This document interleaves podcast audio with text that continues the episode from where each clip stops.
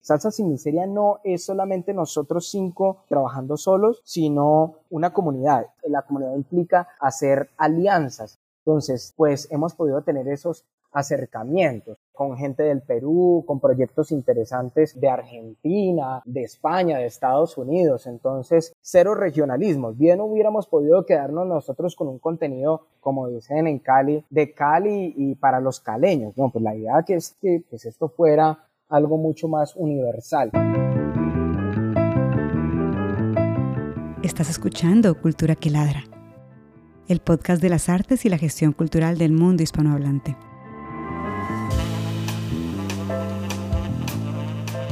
Soy Jenny Rodríguez Peña y en cada episodio te traeré poderosas experiencias de las artes y del sector cultural de uno y otro lado del océano. Escúchanos en tu plataforma de podcast preferida y también en Radio Círculo del Círculo de Bellas Artes de Madrid. Bienvenidas y bienvenidos. Bueno, hoy estamos con un proyecto que nos ha llamado la atención desde hace bastante tiempo. De entrada su nombre es muy atractivo, Salsa sin Miseria. es un colectivo cultural que nació en 2016. Y estamos con uno de sus gestores, con Junior Pantoja Montoya. Bienvenido Junior aquí Cultura que Ladra. Saludos a todos y a todas oyentes de este programa, Cultura que Ladra. Bueno, este proyecto ladra bastante, ladra duro y si muerden, mordemos también. bueno, mordemos suavecito y mordemos vacunados.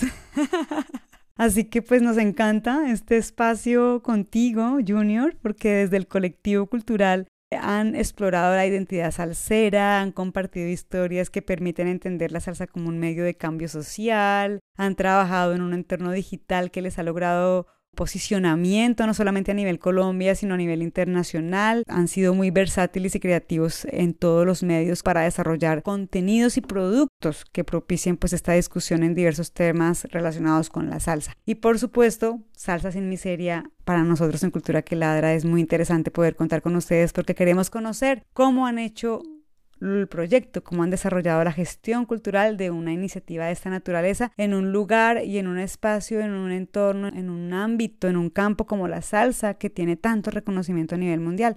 Entonces, Junior, pues bienvenido una vez más. Para los oyentes que sepan quién es Junior, él es docente, poeta, escritor, es licenciado en literatura de la Universidad del Valle y especialista en escrituras creativas de la ICESI. Ha participado en diferentes festivales nacionales de poesía, dicta talleres literarios en el Departamento del Valle del Cauca, ha sido Premio Nacional de Poesía en Casa de Poesía Silva en 2015, Premio de Poesía Inédita en Cali en 2022. Entonces, pues es súper interesante la trayectoria de Junior como parte de este colectivo Salsa sin Miseria, en donde definitivamente su trabajo atraviesa las artes, no solamente está por el lado de la música, sino por el lado de la literatura. Y bueno, autor de un proyecto que claramente va a ser parte de lo que conversemos hoy, que es el Diccionario Salsero que hace parte pues de este colectivo cultural. Y bueno además es docente en escrituras creativas así que pues querido Junior felicitaciones por tu trayectoria bienvenido aquí a Cultura que Ladra y queremos saber todos por qué la salsa manifiesta el sentir del pueblo latino. Sí de nuevo gracias Jenny.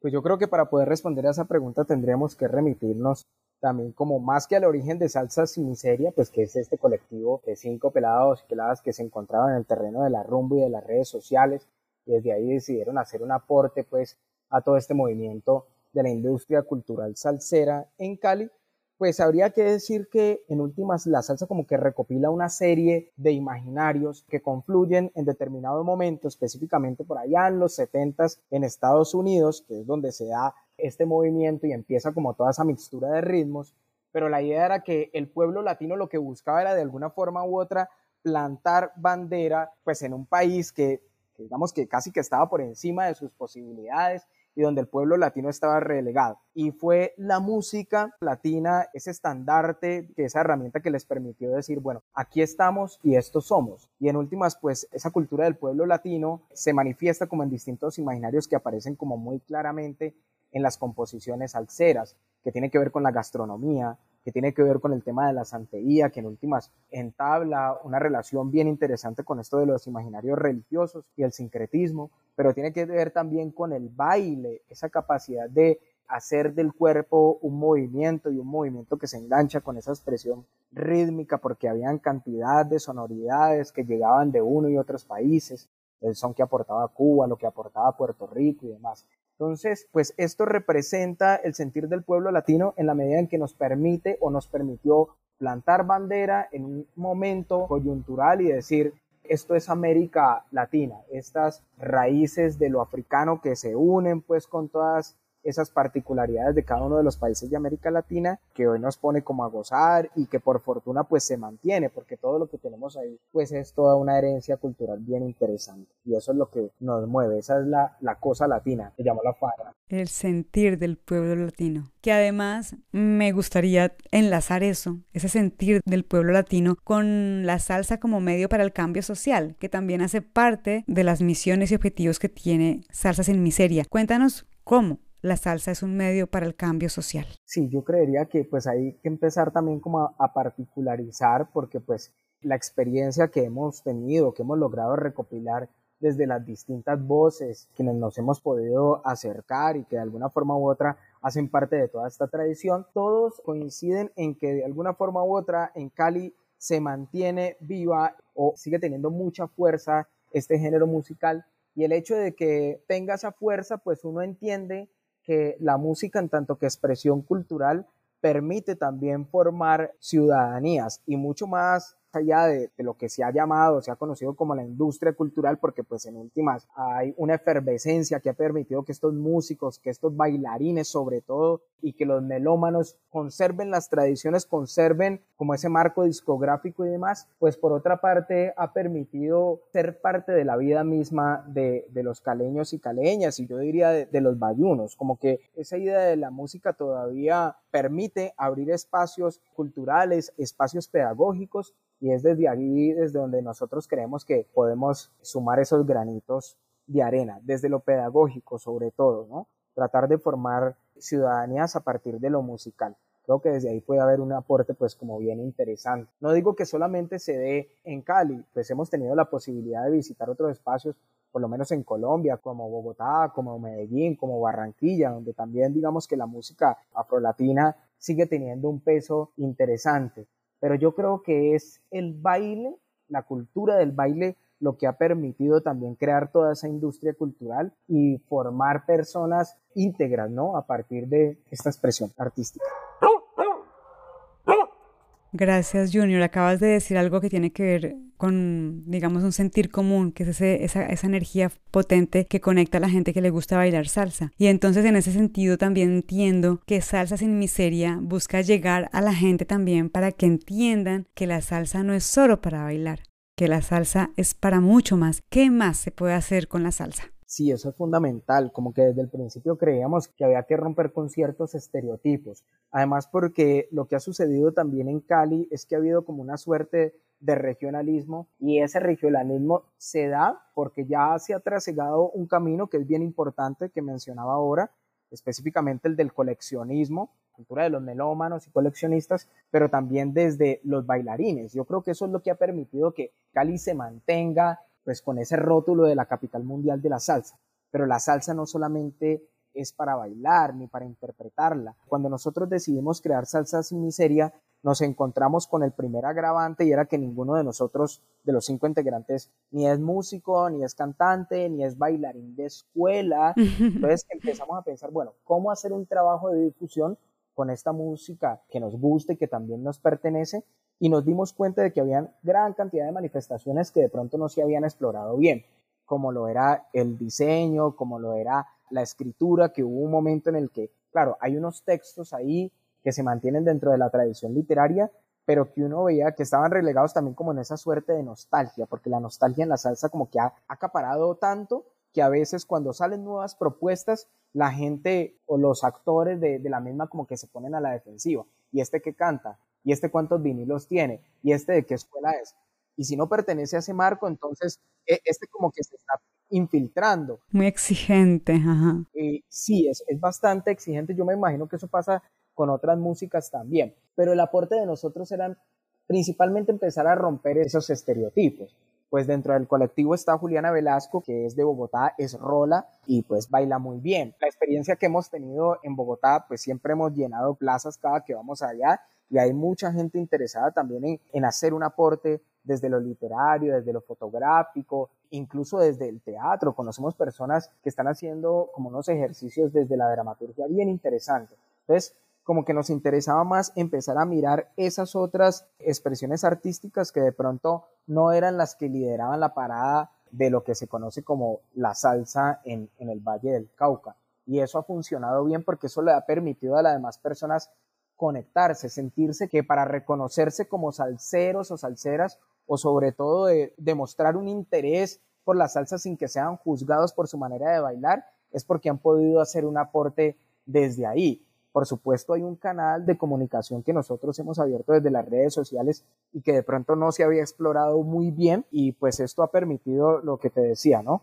Que distintas personas que no se autodenominan salseros y salseras puedan sentir una conexión con o un vínculo con esta música que de alguna forma u otra nos toca. muy bien, Junior, realmente maravilloso. Y aquí hablando de salsa sin miseria, creo que es un momento bonito saber para los oyentes cuáles fueron las motivaciones para impulsar un colectivo cultural como este, Salsa sin miseria, y por qué ese nombre. Y bueno, la historia con respecto al nombre pues es sencilla, pues siempre como que uno hace una lluvia de ideas cuando tiene algún proyecto en mente y cuál va a ser el nombre del mismo, pues resulta que los papás de Estefanía López, también integrante del colectivo, eh, sobre todo el papá, don Rodrigo, siempre le decía a ella como, camine vamos a bailar sin miseria. Cada que había una reunión familiar, la manera de invitarla a bailar era eso.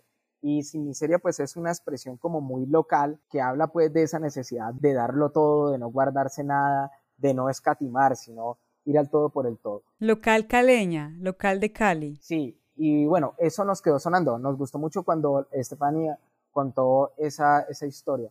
Mi hija, vamos a bailar sin miseria. Y ahí dijimos, eso es salsa sin miseria y vamos a darlo todo y, y vamos a permitir que esos, esos todos, esos todas, pues también hagan parte de, de una comunidad, sobre todo porque no nos conocíamos antes, no éramos amigos ninguno de los cinco, todos fuimos llegando a partir del terreno de las redes sociales, empezábamos a compartir algunas canciones y empezamos a coincidir en algunos eventos de, de ciudad, salsa al parque, en las discotecas y demás. Y pues a través de, del baile, pero de ese baile que no es propio de, de academia, que no requiere como un entrenamiento, sino más bien del goce de la calle, dijimos, pues vamos a, a probar desde las redes sociales a ver que armemos algunas dinámicas, invitemos a la gente a que comparta canciones, proponemos temáticas. Y esas dinámicas pues empezaron a, a gustar y todo fue así, por ese lado, sobre todo porque Sergio Valdés es el que ha servido como el community manager de Salsa Sin Miseria, ha trabajado mucho desde la publicidad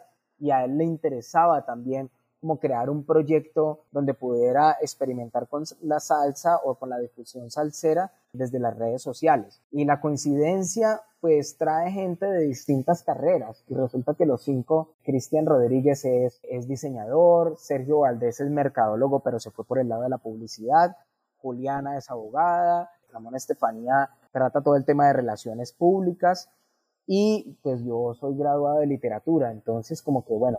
¡Qué maravilla! Ahí estaba todos los ingredientes de ese, ese caldo. Súper diverso el oficio de todos. Sí. Pues me encanta. Realmente eh, has contado cómo fueron confluyendo esas motivaciones, esas energías de ustedes como zarceros y que terminaron creando este colectivo cultural. Y luego llega una etapa que tiene que ver con esa organización, la constitución, que hace que la organización exista, que este colectivo empiece ya luego a ser un proyecto sostenible con productos, con proyectos, con iniciativas. ¿Qué ha pasado ahí? Sí, bueno, lo primero que habría que decir es que hubo dos cosas que identificamos. Nosotros le atribuimos a esos dos aspectos como la efervescencia o el éxito, si se quiere, del proyecto. Y era que desde la salsa, a diferencia de otros géneros musicales, habíamos visto que a nivel gráfico y a nivel del lenguaje, es decir, la manera en cómo se compartían o se comunicaban los contenidos, todos recurrían siempre cuando se trataba de un evento de salsa a la foto clásica de Héctor Lavoe. Muchos clichés. ¿Cierto? En la que aparece con el anillo. Ya todos reproducían como las mismas imágenes, sabiendo que en la salsa pues hay una tradición gráfica bien interesante de la mano, digamos, de artistas como Isis Sanabria. Entonces nos interesaba como empezar a explorar un poco esa parte, que de pronto otras músicas como el reggaetón, la electrónica, visualmente, que es desde donde se atrae el público en redes sociales, pues eran muy poderosas. Pero cuando uno veía los flyers de los eventos salseros, pues eso era una mezcolanza de, de vainas ahí que no permitían ninguna atracción por parte pues, de los usuarios. Y cuando se hablaba de salsa, pues también había como una idea de que es una música de viejos, son los señores que se reúnen por allá a poner canciones raras que no suenan sino en la casa de ellos y recurrían a esos aspectos discográficos del año, de la edad del artista, que son muy importantes y que nosotros valoramos enormemente, pero sabíamos que eso ya estaba ahí y que eso solamente podía atraer al público que ya era de nicho, ¿cierto? Los coleccionistas con los coleccionistas, los bailarines con los bailarines. Entonces lo que dijimos fue, hermano Cristian y Sergio empiecen a pensar en una línea gráfica que se salga de todo eso que ya conocemos, que impacte imágenes que visualmente sean atractivas y Junior, pues en este caso yo, póngase a hacer copies que por primera vez escuché esa palabra. Bueno, con un publicista y un mercadólogo eh, tenía que llegar esa palabra. Eso, tenía que llegar. Y, bueno, era tratar de, de, sí, imprimirle un poco de sabrosura, de ese swing, de ese tumbado que tiene la salsa a la escritura misma, es decir, a la manera en cómo nosotros compartíamos las líneas de contenido que empezaron a surgir en las redes sociales. Pues muy bien. Y entonces, ¿Cuáles son los proyectos de gestión que han diseñado en Salsa Sin Miseria para hacer sostenible económicamente el colectivo? O sea, ¿cómo han logrado que Salsa Sin Miseria sea eso? Un proyecto digno de su nombre. Bueno, yo creo que han habido como dos tendencias claras una línea que es la que tiene que ver con productos salseros que tengan como esa marca o esa huella o esa estela de lo que es la identidad visual del proyecto y así empezamos con una serie de retablos, recuadros con diseños propios. Eso dio paso también a crear unas colecciones, creo que llevamos como en la cuarta colección de camisetas que han gustado muchísimo, pues precisamente porque no es la foto del LP ahí estampada en un recuadro, sino pues como un trabajo muy minucioso en ese sentido. Y por último, pues el diccionario salsero, que me imagino que ahorita hablaremos de eso. Y por otra parte, pues ha estado también la línea de contenido que ya no es el que se vende, sino el que permite crear comunidad, porque pues es una comunidad que no se crea necesariamente para vender productos, sino para hacer ese trabajo de difusión. Y en estos momentos, por lo menos puedo citar tres proyectos que a mi juicio han sido interesantes y son los que han podido plantar bandera también en Tierra de Leones. Uno fue una convocatoria, cuando abrimos el blog de Salsa Sin Miseria, queríamos invitar a la gente a que escribiera textos desde lo literario. Y entonces abrimos una convocatoria que se llamó Sin Miseria Records, en la que invitamos a la gente a escribir sobre salsa, perfiles, crónicas, cuentos, y eso tuvo muy buena acogida. Y a esos textos le hicimos como un trabajo gráfico. Entonces los difundíamos como si fueran carátulas del EP. Eso gustó muchísimo. Actualmente pues estamos como liderando dos procesos, uno que tiene que ver con este proyecto investigativo que es el Diccionario Salcero y el otro con el semillero de niños y niñas melómanos, melómanas, la nueva guardia. La nueva guardia, me encanta que es una maravilla de proyecto y que sale de, la cabeza de Estefanía, que es quien lo lidera desde Salsa Sin Miseria, donde ha logrado impactar pues a más de 100 niños y niñas del Valle del Cauca a través de una formación ciudadana a partir de aspectos pedagógicos de la salsa, cómo se lleva la salsa a esos procesos de transformación social, que era lo que decíamos al principio. Pero pues obviamente sostener un proyecto de estos a estas alturas, porque es una marca registrada. ¿Es una sociedad de qué tipo? Una SAS. Ok, una sociedad de acciones. Sí, y para eso pues nos ayudó muchísimo Juliana, que fue la última integrante en ingresar al colectivo, pero entonces nos ha ido muy bien, sobre todo desde las camisetas y el diccionario salsero. Yo creo que esos son los dos productos que en verdad han hecho que esto se mantenga porque como que de pronto la gente lo verá como una página de redes sociales y cualquiera puede abrir unas redes sociales, pero cuando se llega ya a esta cuestión de consolidarlo como una marca, eso hay que pagar impuestos y hay que empezar a hacer una serie de trámites. Bueno, ha crecido. Y en estos momentos tenemos como dos contadoras ahí pues haciendo todo ese trabajo y demás. Y bueno, ahí vamos, sí. Interesantísimo hablar del diccionario salsero, pues en la medida en que ha sido un proyecto grueso que ya va por su segunda edición en articulación con la editorial Quimbombo, que es una editorial colombiana independiente que se dedica a la publicación de libros sobre música. Y bueno, este proyecto definitivamente ha sido clave para que Salsa sin Miseria tenga una manera de ser sostenibles. Y aquí me gustaría, querido Junior, que nos contaras cómo Salsa sin Miseria se involucra con el lugar de la salsa en el mundo. Ya llegando al final de la emisión aquí en Cultura que Ladra, me gustaría un poco hablar de la internacionalización de Salsa sin Miseria. Sabemos que el mismo diccionario mm, salsero ha sido promovido por Rubén Blades, por Richie Ray Bobby Cruz, por Gilberto Santa Rosa, digamos en ese sentido como una suerte de alianzas que han ayudado a que este diccionario salga de Colombia. Asimismo, mm, también ustedes están en articulación con DJs de otros lugares del mundo que promueven la salsa. Cuéntanos cómo ha sido ese trabajo de Salsa sin Miseria en el lugar internacional que ocupa la salsa en estos momentos. Sí, yo creo que eso pues ha sido un trabajo maravilloso, pues ha tenido distintas etapas. Pues la primera, como decía, anteriormente era tratar de dar como credibilidad porque pues es muy difícil pero finalmente pues se dieron cuenta todas estas personas del gremio que ya tenían como un bagaje de que en verdad pues el trabajo de nosotros era serio que había un compromiso detrás de ello y pues ganar credibilidad nos permitió también ese acercamiento con gestores culturales y artistas de distintas partes del mundo.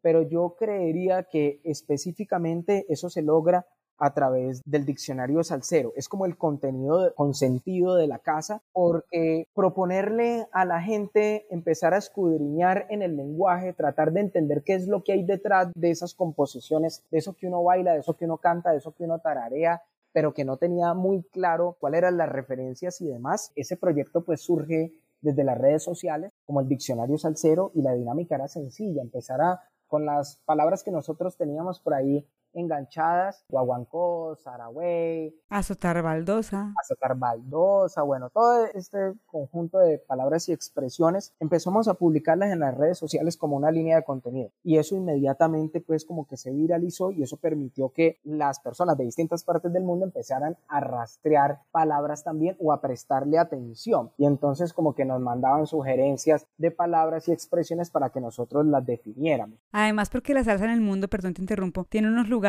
también habitados por la salsa cubana, por la salsa puertorriqueña, por la salsa neoyorquina, etc. Entonces aquí la salsa caleña empieza a tener un lugar, ¿no? Claro, además porque digamos que una de las categorías que eso nos dimos cuenta sobre todo para la segunda edición en la primera edición fue un trabajo que nos divertimos y demás, pero también fue la selección como muy al garete. Ya luego fue que nos empezamos a dar cuenta de esos imaginarios que en verdad atravesaban la salsa. Y eso era lo que decía al principio. Lograr esa clasificación nos permitió hacer un rastreo pues más minucioso las palabras que tenían que ver con la gastronomía, pero resulta que el término no tiene un mismo significado en distintas partes del mundo, en los distintos países, sobre todo América Latina, y empezar a conversar con las personas, empezar a contrarrestar o a constatar esa información y a validarla, fue maravilloso porque fue incluir a las personas, hacerlas parte de un proceso investigativo, es decir, Salsa sin Miseria no es solamente nosotros cinco trabajando solos, sino una comunidad. Y la comunidad implica hacer convocatorias, la comunidad implica hacer alianzas. Entonces, desde lo gráfico y desde lo literario, porque este diccionario tiene mucho de literario, pues hemos podido tener esos acercamientos con gente del Perú, con proyectos interesantes de Argentina, de España, de Estados Unidos. Entonces, bueno, yo creo que ese diálogo que era como también la base de Salsa sin Miseria, cero regionalismos. Bien hubiéramos podido quedarnos nosotros con un contenido, como dicen en Cali, de Cali y para los caleños. No, pues la idea que es que pues esto fuera algo mucho más universal. Y la credibilidad yo creo que es la que nos ha permitido ese acercamiento. Pues excelente. Entonces, pues nosotros estamos como muy muy a gusto. De hecho, esos 2.000 ejemplares de esta primera edición del segundo volumen pues ya se vendieron, así que pues son indicadores que lo que hacen es decirnos, bueno, sigan para adelante porque en verdad esto ya dejó de ser un hobby, esto ya es un compromiso cultural que pues nosotros hemos asumido con el swing y con toda la altura que corresponde. Entonces, eh, entren que caben 100, ¿no? Que se sigan sumando, que aquí estamos. Pues querido Junior Pantoja Montoya de Salsa Sin Miseria, muchísimas gracias por habernos acompañado aquí en Cultura que Ladra. Muchas gracias a ti, Jenny, a los oyentes de Cultura que Ladra. Bueno, ya saben, síganos en las redes sociales como Salsa Sin Miseria seguimos en salsa y el que no sepa que aprenda. Muy bien, yo sé pero sé que me falta mucho por aprender y espero poder reencontrarme con los proyectos de Salsa Sin Miseria ya en vivo en algún lugar del mundo que en lo que ustedes tienen ya conexión, porque definitivamente es vital para, como dices tú, el sentir del pueblo latino, ese medio como cambio social y esas iniciativas que ustedes buscan detrás de Salsa Sin Miseria, pues las compartimos aquí en Cultura Quiladra. Así que muchas gracias, querido Junior, por haber estado aquí, queridos oyentes también a ustedes, gracias por acompañarnos y pues esperamos que nos sigan en la próxima emisión y que busquen en las redes sociales de Crisol de Culturas, buscándonos como arroba Crisol de Culturas.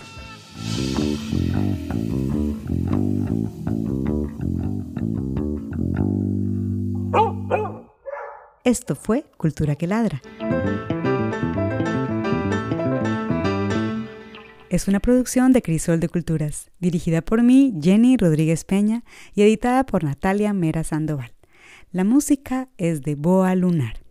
Síguenos en las redes sociales de Crisol de Culturas y búscanos con el hashtag Cultura que Ladra.